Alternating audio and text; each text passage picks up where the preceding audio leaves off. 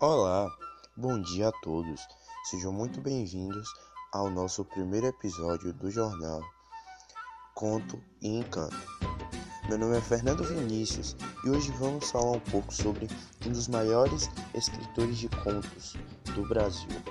Isso mesmo, eu irei falar de Monteiro Lobato. José Bento Renato Monteiro Lobato foi um escritor, ativista, diretor e produtor brasileiro. Foi um importante editor de livros e autor de importantes traduções. Nasceu em 18 de abril de 1882 em Taubaté, São Paulo, e faleceu no dia 4 de julho de 1948 em São Paulo. Teve dois filhos, Edgar Monteiro Lobato e Ruth Monteiro Lobato. Seus pais foram José Bento Monteiro Lobato e Olímpia Augusta Lobato. Ele escreveu o livro Sítio do Pica-Pau Amarelo, que foi escrito entre 1920 e 1947. O conceito foi introduzido de um livro anterior de Monteiro Lobato, A Menina do Narizinho Arrebitado, em 1920, e mais tarde republicada como o primeiro capítulo de Reinações de Narizinho, em 1931.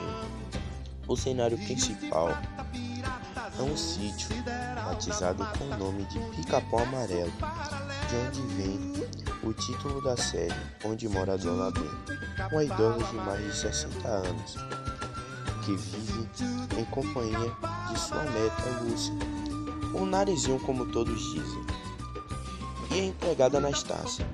Narizinho tem como amiga inseparável uma boneca de pano velho chamada Emília, feita por tia Anastácia.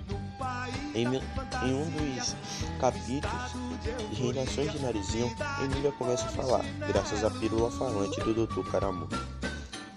Nas férias escolares, Pedrinho, primo de Narizinho, passa uma temporada no sítio e com Narizinho entra em várias aventuras.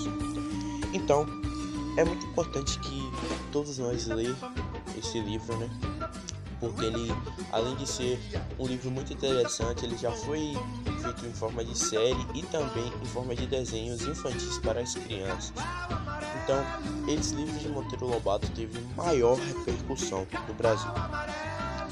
Bem, ficamos por aqui com o nosso primeiro episódio do jornal Conto e Encanto. Até logo.